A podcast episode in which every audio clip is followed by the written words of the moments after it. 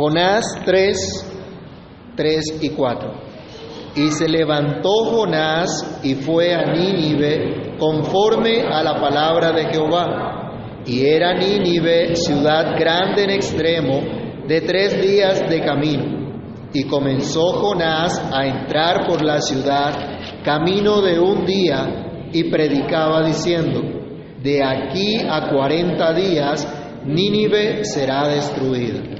Amado Dios y Padre que estás en los cielos, en el nombre de nuestro Señor Jesucristo damos gracias por el privilegio que nos das de acercarnos a ti y meditar en tu palabra. Te imploramos, Señor, la gracia, la sabiduría, que tu Espíritu Santo ilumine nuestro entendimiento para que comprendamos tu palabra, que comprendamos tu verdad y que a través de ella hoy seamos edificados para la gloria de tu santo nombre. Que tu palabra corra, sea glorificada y haga lo que tiene que hacer en cada uno de nosotros. Te lo pedimos, Señor, y te damos gracias en el nombre de Cristo nuestro Salvador. Amén y amén. ¿Pueden tomar asiento, mis hermanos? Seguimos nuestro estudio del libro del profeta Jonás. Y Jonás, habíamos visto ya en el capítulo anterior, había declarado, la salvación es de Jehová. Y en su propia vida lo pudo experimentar, que la salvación vino de parte de Dios para él cuando él estaba ante la proximidad de la muerte, cuando estuvo a punto de partir de este mundo, Dios lo libró, Dios lo sacó de su sepultura y le dio vida, lo libró, enviando un pez para preservar su vida durante tres días y tres noches. Estuvo allí Jonás y sabemos que fue una señal de parte de Dios también de lo que haría Cristo más tarde por cada uno de nosotros. Jonás experimentó luego, cuando lo sacaron, cuando ese pez lo echó en tierra, experimentó la gran liberación y la gran restauración de parte de Dios como hijo de Dios y como profeta de Dios fue restaurado. Ahora Jonás sabe que la salvación es de Dios, que Dios es el único que lo libra. Ahora Jonás está dispuesto a obedecer. Y Jonás sabe que con Dios no se juega, no se le puede tomar a la ligera. Jonás sabe que como siervo de Dios debe someterse a su amo en todo lo que él le manda. Aunque al principio no quiso obedecer, como vimos en el capítulo 1 de Jonás, no quiso atender el llamado de Dios, Ahora, por segunda vez, Dios le habla. Regresemos al versículo 1 del capítulo 3. Nos dice, vino palabra de Jehová, ¿por qué? Por segunda vez a Jonás, diciendo, levántate y ve a Nínive, aquella gran ciudad, y proclama contra ella, proclama en ella el mensaje que yo te diré. Y entonces nuestro texto base nos dice que Jonás se levantó. Nos corresponde meditar entonces en estos dos versículos acerca de ese mensaje que Jonás debe proclamar, de ese mensaje tan urgente que él tiene que llevar a esta ciudad, un mensaje de juicio. Y debemos comenzar diciendo que este es un mensaje de juicio dado por Dios. Esa es nuestra primera reflexión. Si fuera por Jonás, ¿ustedes creen que habría ido a, a Nínive? No, porque ya se había negado la primera vez. ¿Qué le costaba decir la segunda vez? No, no voy, punto. Si fuera por él, no lo habría hecho, no habría ido a Nínive. Pero Dios lo llevó a someterse a la voluntad del Señor. ¿Se acuerdan que la primera vez no quiso hacerlo y qué le pasó? Estuvo a punto de morir, fue lanzado al mar y por la misericordia de Dios lo tragó un pez para que no muriera. Ahora él ya sabe, bueno, Dios es el que manda, no soy yo. Que debía someterse entonces al llamado que Dios le hacía. Entonces decimos bien nosotros que hay un mensaje de juicio dado por Dios a través de su profeta. Nos dice el versículo 3, y se levantó Jonás. Es como comienza nuestro texto. Luego de haber escuchado la instrucción de Dios, como leíamos en los versículos 1 y 2, él se levanta y obedece. Él va y hace lo que Dios le manda. Por lo cual debemos nosotros aquí también aprender que no fue una iniciativa de Jonás este mensaje, sino una iniciativa de Dios. No era el mensaje de Jonás, era el mensaje de Dios. Jonás no era más que un mensajero. ¿Se acuerdan qué significa Jonás? Paloma. Tenía que ser sencillo como una paloma. Él era el hijo de Amitai, el hijo de la verdad. Tenía que dar a conocer un mensaje de verdad de parte de Dios. Jonás no era un superhombre. Jonás no era un super profeta. No era un super ungido. Pero fue llamado a hablar de parte del Dios vivo. Fue llamado a dar a conocer un mensaje por mandato directo de Dios. Nos dice, se levantó Jonás y fue a Nínive conforme a la palabra de Jehová. Miren que no dice conforme a la discreción de Jonás, conforme al corazón de Jonás, conforme a la imaginación de Jonás, conforme a los planes evangelísticos que tenía Jonás, sino conforme a la palabra de Jehová. Fue Dios quien lo constituyó como profeta. Fue Dios quien le habló lo que él quería. Fue Dios quien le dijo lo que tenía que hacer. Así que Jonás no tenía derecho de hablar lo que se le ocurriera. Jonás no tenía derecho de tergiversar el mensaje que Dios le había entregado, como habían hecho falsos profetas. De hecho, saben que Dios está en contra de los falsos profetas que hurtan las palabras de Dios y que engañan con tal de obtener unas ganancias deshonestas. Leamos Jeremías capítulo 23, versículos 30 al 33. Jeremías 23 del 30 al 33 y alguien que se prepare Tito 1.11. Y vamos a leer estos dos pasajes. Jeremías 23 del 30 al 33, ¿quién lo tiene?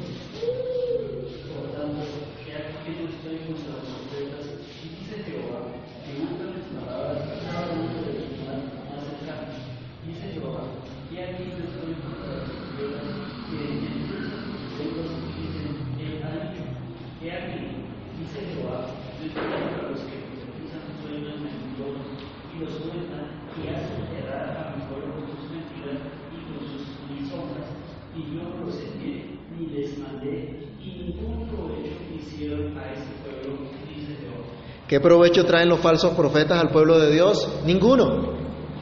¿Qué provecho trae una enseñanza engañosa? Ninguno.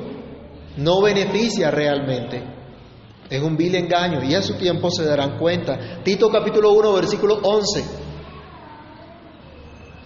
A los cuales es la, boca, que trastornan casas enteras, enseñando por ganancia deshonesta lo que no conviene desde hace mucho rato hay gente que enseña lo que no conviene con tal de obtener algún beneficio. Jonás no era un falso profeta. Jonás era un profeta verdadero de Dios y por lo tanto tenía que hablar lo que Dios había dicho. El Señor le dijo, habla lo que yo te diré. No podía decir otra cosa.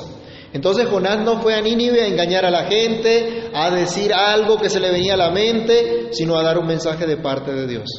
Miren esto, un extranjero llegaba a hablar de parte de Dios a esta ciudad. ¿Y qué venía a decir? Dios les enviaba un mensajero extranjero que les daría un mensaje de juicio y de destrucción. ¿Cómo es esto?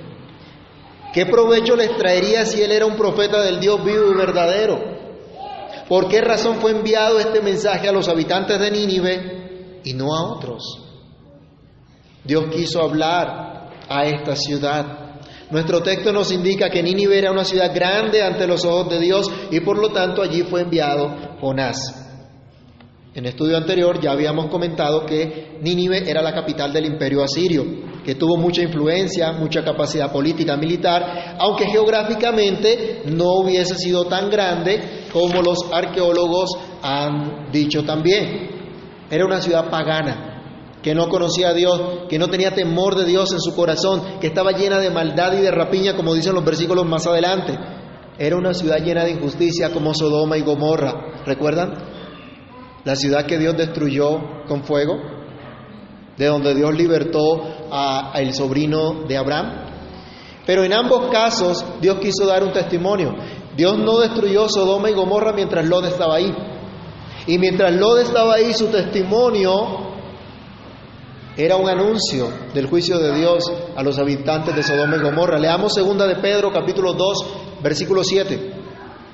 Segunda de Pedro, capítulo 2, verso 7, ¿qué nos dice?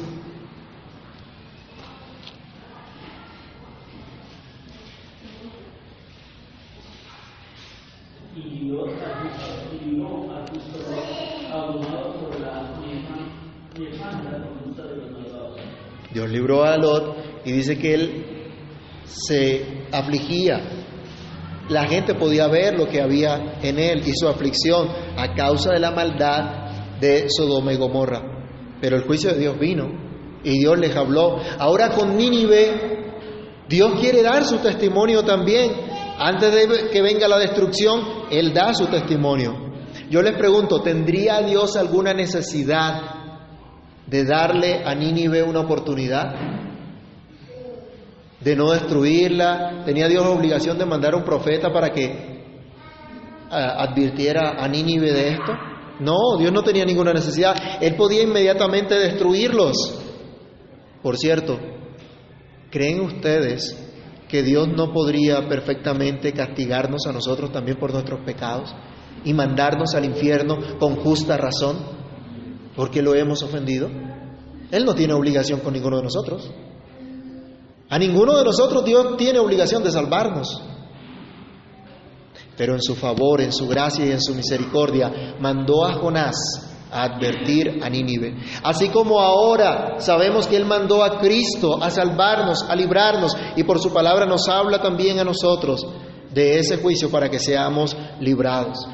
Cristo también habló de lo mismo. Allá en Marcos capítulo 1, versículo 15, el Señor Jesús dijo, el tiempo se ha cumplido y el reino de Dios se ha acercado. Arrepentíos y creed en el Evangelio. Cristo también anunció juicio. Cristo también dijo que ya era hora del juicio. Juan el Bautista también anunció el mismo mensaje, diciendo, ya el hacha está puesta a la raíz de los árboles, y todo árbol que no da buen fruto será cortado y echado al fuego. Hoy todo creyente recibe este mismo mensaje, debe creer este mismo mensaje y debe anunciar este mismo mensaje a toda criatura en todas las naciones. Es el mensaje de Dios antes que venga el día del juicio, el día de la ira de Dios. Este es el mensaje de Dios que todos somos llamados a proclamar. Y esto nos lleva a nuestra segunda reflexión, a proclamarlo con urgencia nos dice nuestro siguiente versículo, y comenzó Jonás a entrar por la ciudad camino de un día y predicaba diciendo. Nuestra narración nos deja ver el sentido de urgencia de la comisión que le fue dada a Jonás desde el primer capítulo. Y ahora también se manifiesta ese sentido de urgencia, de dar este mensaje.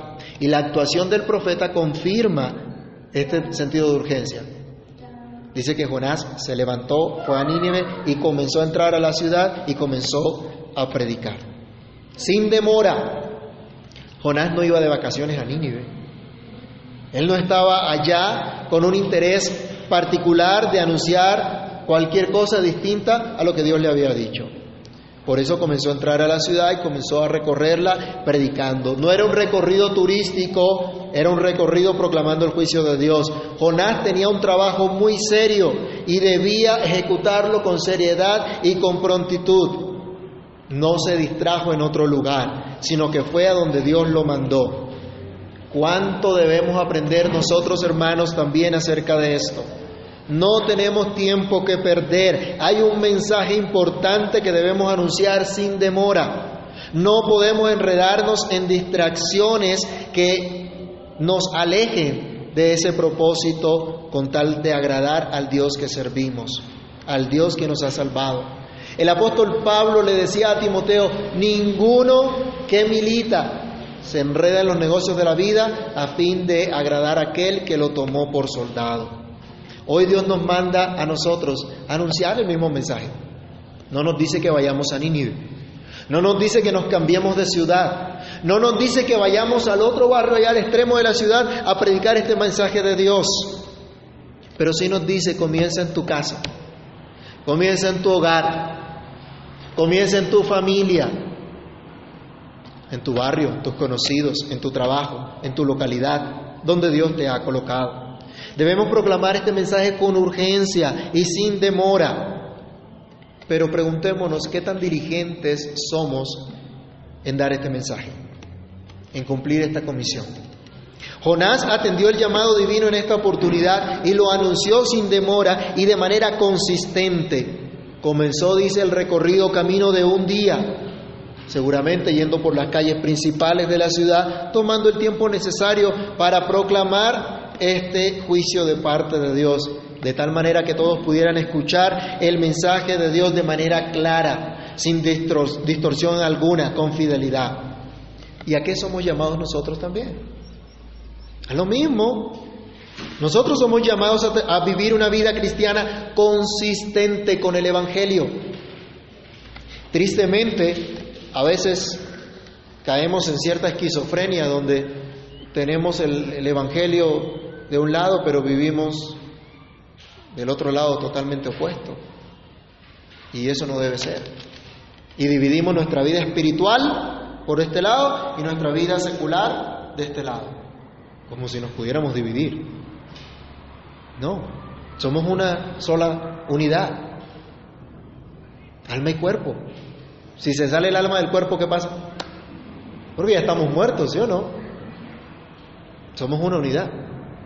Dios nos llama a ser consistentes entonces para que nuestras vidas, nuestras palabras, haya armonía con el mensaje del Evangelio. De modo que la gente que nos ve, que la gente que nos oye, puedan escuchar con claridad, puedan escuchar con precisión, puedan escuchar con fidelidad un mensaje de parte de Dios. Y un mensaje que no se ajusta a las épocas o circunstancias. Dios es el mismo ayer, hoy y por los siglos. Jonás no tenía derecho a dar un mensaje eh, suavecito, como a él le parecía, como así que yo... Póngase un momentico las sandalias de Jonás. Dios lo manda a una ciudad extranjera y le manda a decir a esa ciudad que va a ser destruida. ¿Cómo creen que lo van a recibir? Dígale a una persona no creyente, el juicio de Dios está sobre ti. Hombre, eso puede ser peligroso, ¿no? Nos, puede, nos pueden estar dando un puño eh, si, decimos eso. Pero es un mensaje que no se ajusta a las épocas, a las circunstancias, sabiendo que Dios es el mismo ayer, hoy y por los siglos. Es un mensaje de juicio, pero al tiempo un mensaje de esperanza a los que creen. Porque en medio del juicio Dios se acuerda también de la misericordia. Es un mensaje que debemos proclamar. Unos creerán, otros no. Segunda de Corintios 2, del 15 al 17. Algunos recibirán este mensaje y serán salvos. Los que se pierden no lo escucharán. Segunda de Corintios 2, del 15 al 17, que dice.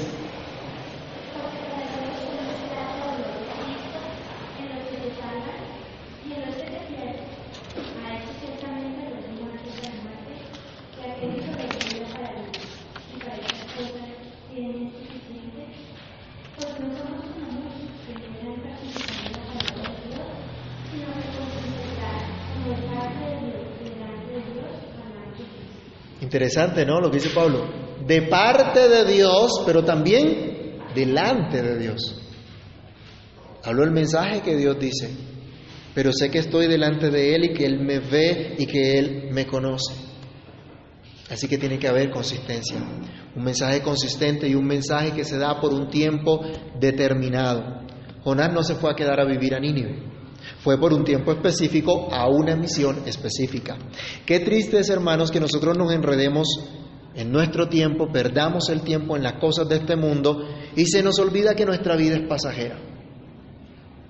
Hay gente que solo vive para las subvanidades y no entiende que pronto van a pasar sus días. La Biblia nos dice que nuestros días son como la hierba. Crece en la mañana, en la tarde el sol, la marchita se quema y ya no es más. O aún dice que somos como neblina. Debemos aprender a orar como Moisés en el Salmo 90 al decir, ¿quién conoce el poder de tu ira y tu indignación según debe ser temido? Enséñanos de tal modo a contar nuestros días que traigamos al corazón sabiduría. Nínive no tenía mucho tiempo. ¿Cuánto tiempo le dio Dios? 40 días. No tenían mucho tiempo. Dios les dice, de aquí a 40 días Nínive será destruida. Por eso Jonás no se podía demorar en dar su mensaje. ¿Y ustedes creen que nosotros sí tenemos toda la vida para demorarnos? No, hermano, tenemos que esperar a que terminemos el instituto bíblico, a que nos graduemos de teología para poder anunciar la buena noticia de Cristo. No, así no es. Con prontitud. Un comentarista decía, deberíamos alarmarnos si estuviéramos seguros de no vivir un mes. Sin embargo, somos descuidados, aunque no estamos seguros de vivir un día. ¿Cuántos de nosotros estamos seguros que mañana vamos a vivir? Si Dios le place y nos llama hoy, y teníamos muchos planes para mañana, uy, tanto trabajo para mañana, pero nosotros no podemos controlar eso. Nosotros no podemos determinar cuántos días vamos a vivir. Imagínense cuando lo terrible cuando a la persona la diagnostican con cáncer. ¿Qué es lo primero que se le viene a la mente? Me voy a morir. Doctor, ¿cuántos días me quedan? ¿Cuánto tiempo me queda? Y bueno, los doctores dicen, les queda tanto. Y yo digo que esos doctores son atrevidos, porque eso depende de Dios. Dios es el que sabe. Dios es el que, el que determina eso. Nosotros no lo podemos saber. Pero nos pudiéramos alarmar y creo que este comentario va a lugar en decir, nuestra vida es temporal, es pasajera, debemos aprovechar bien el tiempo, también nos llama la, escritura. ¿Y aprovechar el tiempo en qué? ¿Qué era lo que tenía que hacer Jonás? Anunciar la ira de Dios. Y esta es nuestra última reflexión acá. De aquí a 40 días Nínive será destruida. Cristo dijo, el tiempo se ha cumplido. Juan el Bautista, ya el hacha está puesta a, la, puesta a la raíz de los árboles y todo árbol que no da buen fruto es cortado y echado al fuego. Es decir, ha venido el juicio de Dios, ha venido el tiempo de dar a cada uno según su obra. Se ha acercado el día del ardor de la ira de Dios, la ira de Dios contra el pecado. Vayamos otra vez a Jonás capítulo 1, versículo 2. ¿Qué había dicho el Señor al principio? ¿Qué, ¿Cuál era el mandamiento a Jonás o por qué razón tenía que ir a Nínive? Él le dijo, levántate y ve a Nínive, aquella gran ciudad, y pregona contra ella, porque ha subido su maldad delante de mí. Tenía que anunciar el juicio de Dios contra esta ciudad. Dios no les iba a tolerar más que siguieran en su maldad. Ya era tiempo del juicio, del castigo por la rebelión que tenía este pueblo contra Dios, contra la justicia de Dios. No seguirían viviendo en sus maldades. Su tiempo se había terminado. ¿No les parece un mensaje terrible? ¿Un mensaje duro? O en nuestra época, un mensaje de odio. Sí, hoy de pronto nos dicen eso, de intolerancia, de discriminación. Allá ellos. Es el mensaje de Dios. Es un mensaje terrible, son malas noticias para cualquiera. En Sodoma y Gomorra no atendieron el llamado que Dios les hizo a través de Lot. ¿Y cuál fue el resultado? Cayó fuego del cielo y los destruyó. No sabemos si esto también era parte de la proclamación de Jonás. Pudiera haber sido. No nos dice específicamente cómo iba a ser destruida Nínive, pero el mensaje es, vendrá la destrucción sobre esta nación. Pero el mensaje fue claro, el mensaje fue sencillo, fue contundente y toda la ciudad debía escuchar que Dios estaba airado contra el pecado de sus habitantes. Por esta razón, una y otra vez en cada calle de Nínive, Jonás tenía que pararse y tenía que anunciar, de aquí a 40 días, Nínive será destruida. Tenía que anunciar un juicio que traería destrucción. No había otro mensaje. No había atajos. Esa era la sentencia de Dios y eso era lo único que Jonás tenía que anunciar. No podía suavizar el mensaje, no podía decir, miren, es probable que en Nínive ocurra algún desastre natural, entonces ustedes deberían tomar precauciones. O tampoco podían llegar y decirle, miren, Dios los ama tanto y tiene un plan especial para sus vidas. No, eso no era lo que tenía que decir Jonás. No podía adaptarse a esa época, había que anunciar con fidelidad lo que Dios le había dicho. Y por cierto, hermanos, usted y yo no tenemos derecho a decirle a la gente que no cree en Cristo, Dios te ama y tiene un plan maravilloso para tu vida. No, tenemos que decirles, el que cree en Cristo no es condenado, pero el que no cree ya ha sido condenado porque no ha creído en el unigénito Hijo de Dios. El que no cree en Cristo no está inscrito en el libro de la vida y al final de los tiempos, como vio el apóstol Juan, se dará cuenta, el que no se halló escrito en el libro de la vida fue lanzado al lago de fuego. Y también vio Juan esto, los cobardes e incrédulos, los abominables y homicidas, los fornicarios y hechiceros, los idólatras y todos los mentirosos tendrán su parte en el lago que arde con fuego y azufre, que es la muerte segunda.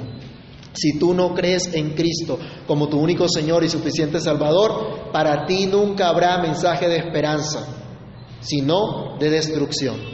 Jonás fue a un pueblo pagano que no creía en Dios, por lo tanto, su mensaje no era precisamente un mensaje de consuelo, sino un mensaje de juicio. Pero en medio del juicio, yo les decía también, Dios se acuerda de la misericordia. Era un tiempo corto también para el arrepentimiento. De aquí a 40 días, Nínive será destruida. Pasaría un pequeño tiempo. Tenían 40 días. Eso también era una buena noticia porque tenían oportunidad de proceder al arrepentimiento, a humillarse ante Dios. Tal vez serían librados, aunque no lo merecían, aunque Dios los podía condenar justamente. No sabemos, pero tenían que humillarse. Pero como la salvación es de Jehová, lo había proclamado ya Jonás, Dios también podía cambiar esa sentencia. Dios podía darles un fin diferente. Dios podía otorgarles también su perdón en base a un sacrificio que Dios ya tenía preparado de la eternidad y que hoy usted sabe, hoy usted y yo sabemos que ese sacrificio es el sacrificio perfecto de Cristo. Es el único sacrificio por medio del cual todos podemos adquirir el perdón de parte de Dios. El tiempo se les acababa a los habitantes de Nínive y solo podían volverse a Dios y esperar en su misericordia para ser librados de su ruina y de su total destrucción. Mis hermanos, entendamos también hoy nosotros, nuestro tiempo es corto, pero el tiempo que el Señor nos ha dado el día de hoy es para que nos volvamos a Él, para que nos acojamos a su misericordia. Amigos, no sabemos cuándo será ese tiempo. Si será un día para nosotros o serán años.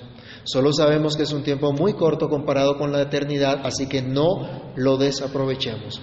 Jonás recibió una comisión de ir a proclamar el mensaje de juicio de parte de Dios. En obediencia a su Señor, se dirige a Nínive y comienza su proclamación. De aquí a 40 días, Nínive será destruida.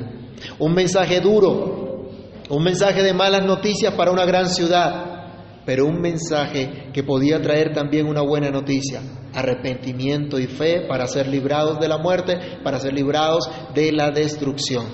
No temamos dar estas malas noticias a los que Dios nos manda, porque sólo así la gente podrá apreciar la buena noticia en Cristo. Solo cuando usted se vea al borde de la muerte, condenado por sus pecados, va a poder apreciar la cruz de Cristo, va a poder apreciar el sacrificio de Cristo. Pero prediquemos este Evangelio, anunciemos también a nosotros mismos, prediquemos también a nosotros mismos, que decimos ser discípulos de Cristo, seguidores del Señor, aunque tenemos que llevarle también a otros esta buena nueva. La salvación proviene de Dios. Nosotros que hemos experimentado su salvación, debemos dar frutos dignos de arrepentimiento a nuestra vida. Y de esta manera vamos a descansar en el hecho de que Cristo llevó este juicio sobre sí para salvar a todo aquel que en Él cree, para asegurar acceso a todo aquel que se acerca con fe en Él. Así que a todos mis hermanos les invito, vengamos con fe a Cristo hoy, porque el tiempo es corto. Amado Dios y Padre que estás en los cielos, en el nombre de Cristo nuestro Salvador, te damos gracias por la meditación de tu palabra, por lo que a través de ella tú nos enseñas, tú nos exhortas. Te pedimos, Señor, que perdone nuestras iniquidades, nuestras maldades, la dureza de nuestro corazón y que nos deje un corazón para creer para creer fielmente tu verdad, para creer fielmente tu palabra. Ayúdanos, ayúdanos a reconocerte en todos nuestros caminos. Ayúdanos a reconocer que el tiempo es corto y que no podemos desperdiciar nuestro tiempo en cosas vanas, sino que debemos aprender a vivir para ti el resto de nuestros días, atendiendo a la instrucción de tu verdad. Encamínanos, por favor, quita la rebeldía de nuestro corazón y danos un corazón que te tema, que te ame, que pueda agradarte, Señor. Que durante esta semana recordemos tu palabra, recordemos la instrucción que tú nos das y aprendamos lo que es realmente vivir para tu gloria. Que sepamos que estamos, estábamos bajo el juicio, pero en Cristo hemos sido librados. Que merecíamos también la destrucción eterna, pero en Cristo hemos sido recibidos a vida, hemos sido sacados de las tinieblas a tu luz admirable y hemos pasado de muerte a vida. Ayúdanos a confiar en ti y a descansar en ti por tu gran misericordia, Señor. En el nombre de Jesús oramos y damos muchísimas gracias. Amén y amén.